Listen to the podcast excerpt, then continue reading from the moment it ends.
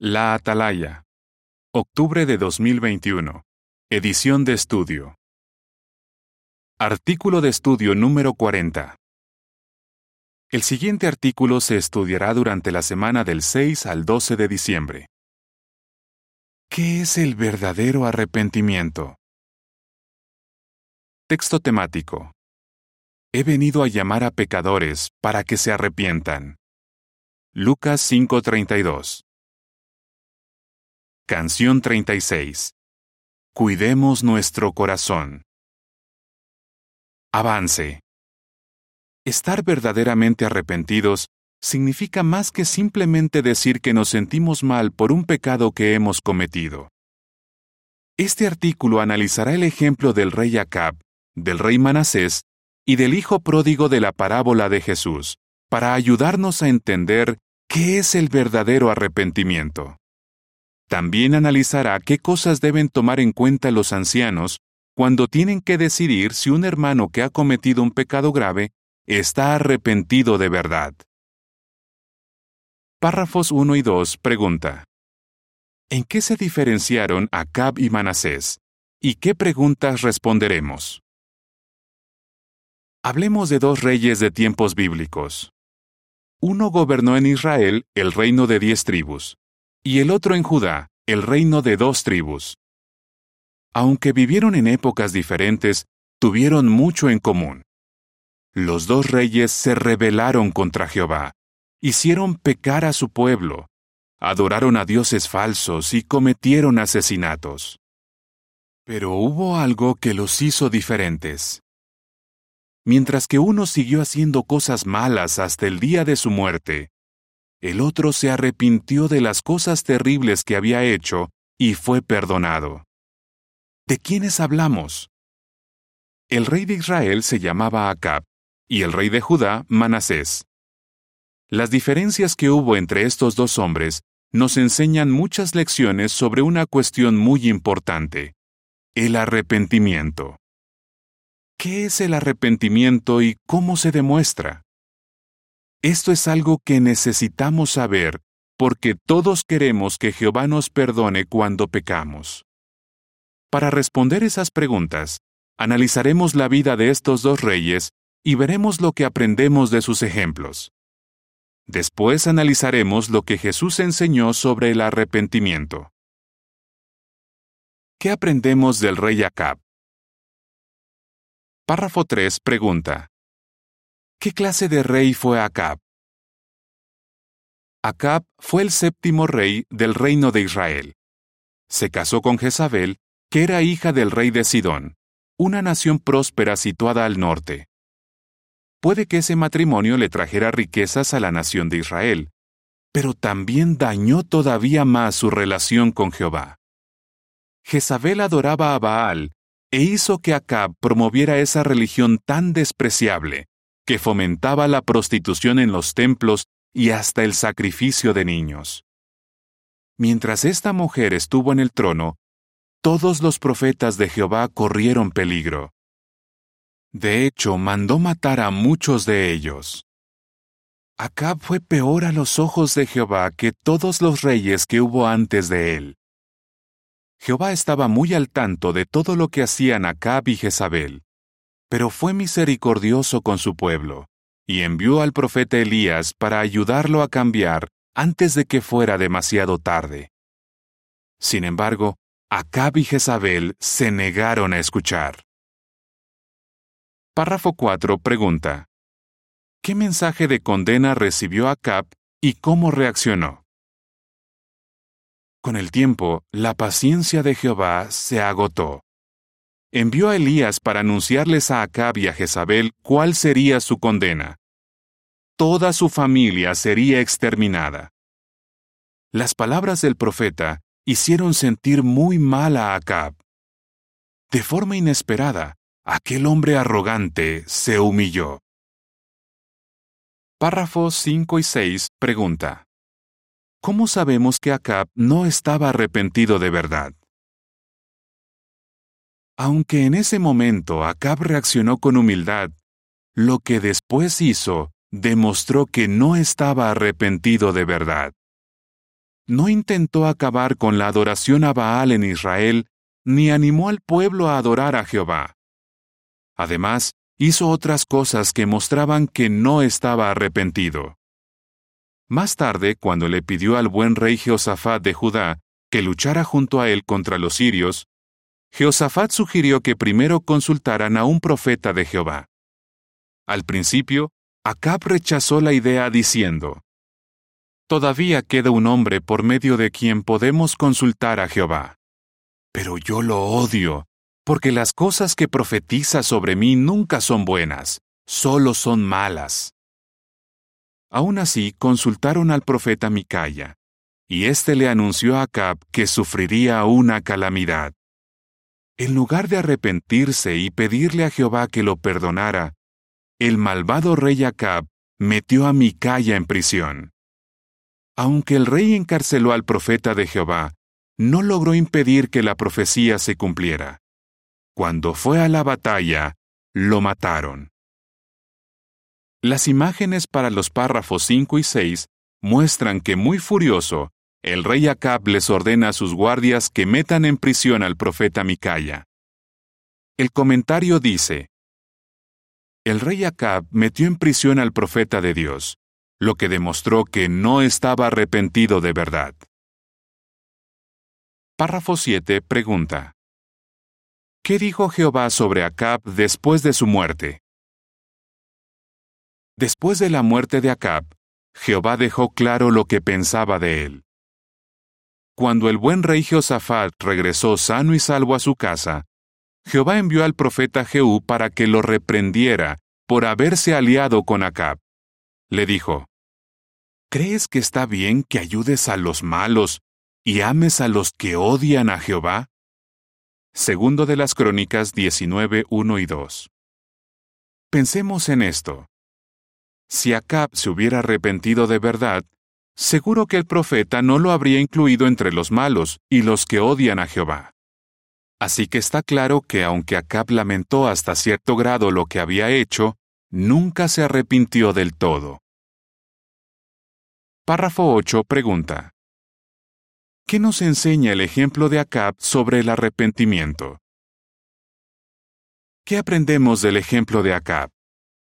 Cuando Elías le anunció el castigo que iba a sufrir su familia, Acab al principio se humilló. Ese fue un buen primer paso. Pero los pasos que dio después demostraron que no estaba arrepentido de corazón. Esto nos enseña que el verdadero arrepentimiento implica más que simplemente decir que nos sentimos mal por lo que hemos hecho. Veamos ahora otro ejemplo que nos ayudará a entenderlo. ¿Qué aprendemos del rey Manasés? Párrafo 9 pregunta. ¿Qué clase de rey fue Manasés? Unos 200 años después, Manasés llegó a ser rey de Judá puede que sus pecados fueran peores que los de Acab. La Biblia dice en segundo de las Crónicas 33, 1 a 9, que hizo a gran escala lo que estaba mal a los ojos de Jehová para provocarlo. Construyó altares a dioses falsos, y hasta puso en el santo templo de Jehová una imagen tallada de un poste sagrado, probablemente un símbolo del culto al sexo. Usó la adivinación y practicó magia y hechicería. También derramó muchísima sangre inocente. Asesinó a muchas personas e incluso a sus propios hijos los quemó en el fuego como sacrificios a dioses falsos. Párrafo 10 pregunta. ¿Cómo disciplinó Jehová a Manasés y cómo reaccionó el rey? Igual que Acab, Manasés se negó a hacer caso a las advertencias que Jehová le dio mediante sus profetas. Finalmente Jehová hizo que los jefes del ejército del rey de Asiria vinieran contra ellos, es decir, contra Judá. Capturaron a Manasés con garfios, lo sujetaron con dos grilletes de cobre y se lo llevaron a Babilonia. Parece ser que mientras estuvo cautivo allí, reflexionó en lo que había hecho estuvo humillándose profundamente delante del Dios de sus antepasados. Pero hizo algo más. le suplicó a Jehová su Dios y le siguió orando. Aquel hombre malvado estaba cambiando. Empezó a ver a Jehová como su Dios y le oró una y otra vez. Segundo de las Crónicas 33, 10 a 13. Párrafo 11 pregunta. ¿Cómo demostró Manasés que su arrepentimiento era sincero? Con el tiempo, Jehová respondió las oraciones de Manasés. Vio que su corazón había cambiado, y eso se reflejó en sus oraciones. Jehová se sintió conmovido por su ruego y lo devolvió a su reinado. Manasés se esforzó al máximo por demostrar que su arrepentimiento era sincero hizo lo que Acab no hizo nunca. Cambió su manera de actuar, luchó contra la adoración falsa y animó al pueblo a adorar a Jehová. Segundo de las Crónicas 33, 15 y 16 dice, Entonces quitó los dioses extranjeros y la imagen ídolo de la casa de Jehová, así como todos los altares que había construido en la montaña de la casa de Jehová y en Jerusalén y mandó a arrojarlos fuera de la ciudad. Además, preparó el altar de Jehová y empezó a ofrecer en él sacrificios de paz y sacrificios de agradecimiento. Y le dijo a Judá que sirviera a Jehová, el Dios de Israel. Seguro que necesitó fe y valor para hacer eso, pues durante décadas había sido una mala influencia para su familia, sus nobles y su pueblo pero ahora en su vejez trató de reparar parte del daño que había hecho. Es probable que fuera una buena influencia para su nietecito Josías, que más tarde llegó a ser un rey muy bueno.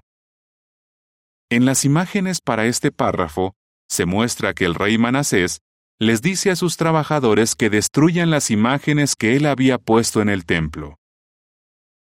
El comentario dice, el rey Manasés luchó contra la adoración falsa, lo que demostró que sí estaba arrepentido de verdad. Párrafo 12 pregunta. ¿Qué nos enseña el ejemplo de Manasés sobre el arrepentimiento? ¿Qué aprendemos de Manasés?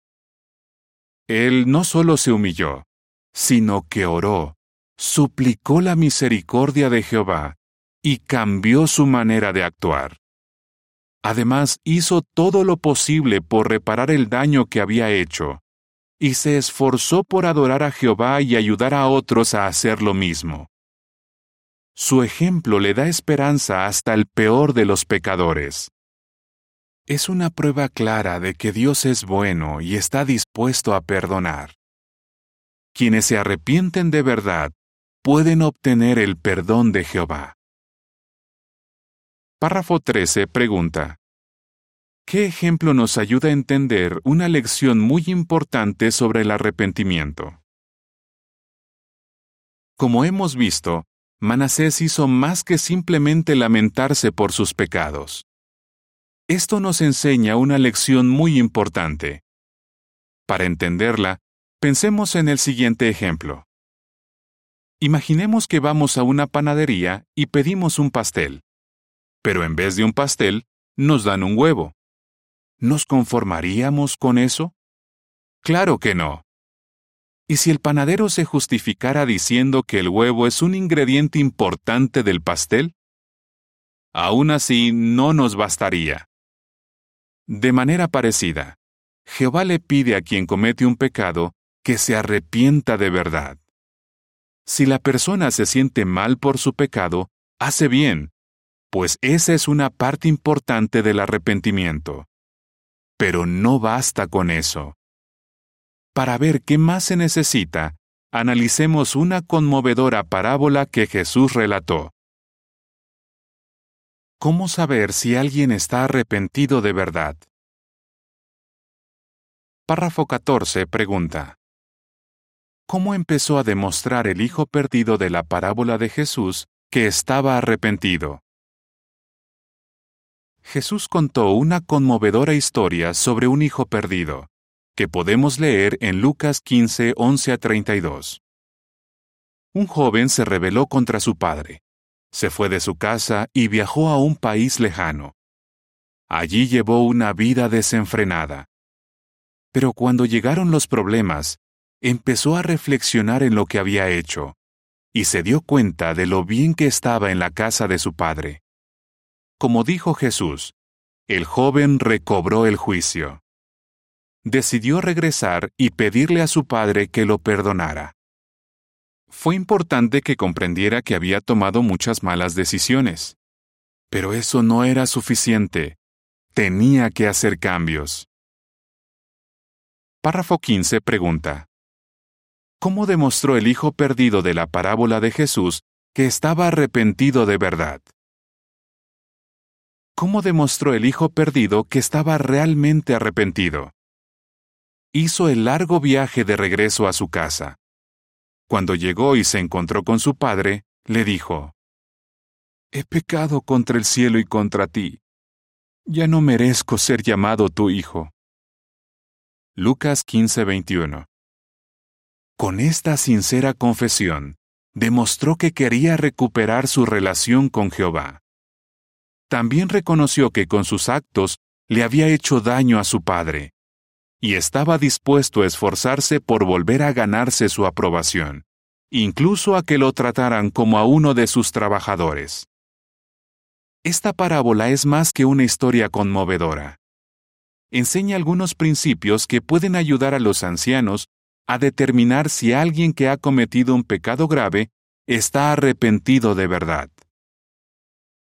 La imagen para los párrafos 14 y 15 muestra que agotado tras un largo viaje, el hijo perdido siente un gran alivio cuando por fin ve su casa en la distancia.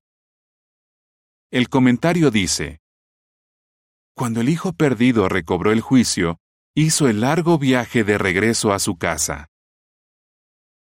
Párrafo 16 pregunta, ¿Por qué no es fácil para los ancianos determinar si alguien se ha arrepentido de verdad? No es fácil para los ancianos determinar si alguien que ha cometido un pecado grave está ahora arrepentido de verdad. ¿Por qué no? Porque ellos no pueden leer el corazón. Así que tienen que tratar de encontrar pruebas que indiquen que el hermano ha cambiado por completo y ahora odia lo que hizo. En algunos casos, puede que la persona haya pecado con tanto descaro que los ancianos que se reúnen con ella no estén convencidos de que su arrepentimiento sea verdadero. Párrafo 17 pregunta A. ¿Qué ejemplo muestra que un pecador tal vez no esté arrepentido de verdad, aunque diga que se siente muy mal? Pregunta B. ¿Qué debe hacer la persona que está realmente arrepentida? Veamos un ejemplo un hermano comete adulterio durante muchos años. En vez de pedir ayuda, les esconde su conducta inmoral a su esposa, a sus amigos y a los ancianos. Pero un día los ancianos se enteran de lo que ha hecho. Cuando estos le dicen que tienen pruebas que demuestran que ha cometido adulterio, él lo admite y hasta parece sentirse muy mal por ello. ¿Demuestra eso que está arrepentido? No. Sin duda, los ancianos necesitan ver algo más. Esta persona no cometió un único pecado en una ocasión aislada, sino que pecó gravemente muchas veces a lo largo de muchos años. Además, no confesó voluntariamente, sino que alguien se enteró y se lo dijo a los ancianos. Así que ellos necesitan ver pruebas de que el pecador ha cambiado realmente su manera de pensar, sentir y actuar. Puede que le tome bastante tiempo hacer los cambios necesarios para demostrar que está arrepentido de verdad. Así que es muy probable que sea expulsado de la congregación. Segunda los Corintios 7:11 dice, Fíjense en el gran efecto que ha tenido en ustedes la tristeza que le agrada a Dios. Ha hecho que ustedes limpien su nombre, que se indignen, que tengan temor, que sientan un deseo sincero, que pongan empeño, que corrijan el mal cometido. en este asunto han demostrado ser puros en todo sentido. Párrafo 18 pregunta. ¿Cómo demuestra un expulsado que está arrepentido de verdad y cuál será el resultado? ¿Cómo demuestra un expulsado que está arrepentido de verdad? Debe asistir a las reuniones con regularidad y seguir el consejo de los ancianos de tener buenos hábitos de oración y estudio de la Biblia. También debe hacer todo lo posible para evitar las cosas que podrían llevarlo de nuevo a pecar. Si se esfuerza por reparar su relación con Jehová, puede estar seguro de que Él lo perdonará por completo y de que los ancianos lo ayudarán a volver a la congregación. Claro está, los ancianos saben que cada caso es único, así que analizan con cuidado cada situación y procuran no juzgar con dureza. Párrafo 19 pregunta. ¿Qué tiene que hacer el pecador que está arrepentido de verdad? Como hemos visto, el pecador que está arrepentido de verdad no solo tiene que decir que se siente muy mal por lo que ha hecho, también tiene que cambiar su manera de pensar y de sentir, y demostrarlo con hechos. Debe abandonar su mala conducta y volver a obedecer las normas de Jehová. Para él, lo más importante debe ser recuperar su buena relación con Jehová. Ezequiel 33, 14 a 16 dice, y si yo le digo al malvado, sin falta morirás, pero él abandona su pecado y hace lo que es justo y recto, devuelve lo que ha tomado como garantía, y también devuelve lo que robó, y anda en los estatutos de vida al no hacer lo que está mal, sin duda seguirá vivo, no morirá. No se le tendrá en cuenta ninguno de los pecados que cometió. Por hacer lo que es justo y recto, sin duda seguirá vivo. Ayudemos a los pecadores a arrepentirse. Párrafos 20 y 21 pregunta. ¿Cómo podemos ayudar a alguien que ha cometido un pecado grave? Jesús explicó cuál era una parte importante de su ministerio al decir, He venido a llamar a pecadores para que se arrepientan. Lucas 5:32. Ese también debe ser nuestro deseo. Entonces, ¿qué debemos hacer si nos enteramos de que un amigo nuestro ha cometido un pecado grave? Si tratamos de ocultar su pecado, lo único que lograremos es hacerle daño a nuestro amigo. De todos modos, eso no va a servir de nada, pues Jehová lo ve todo.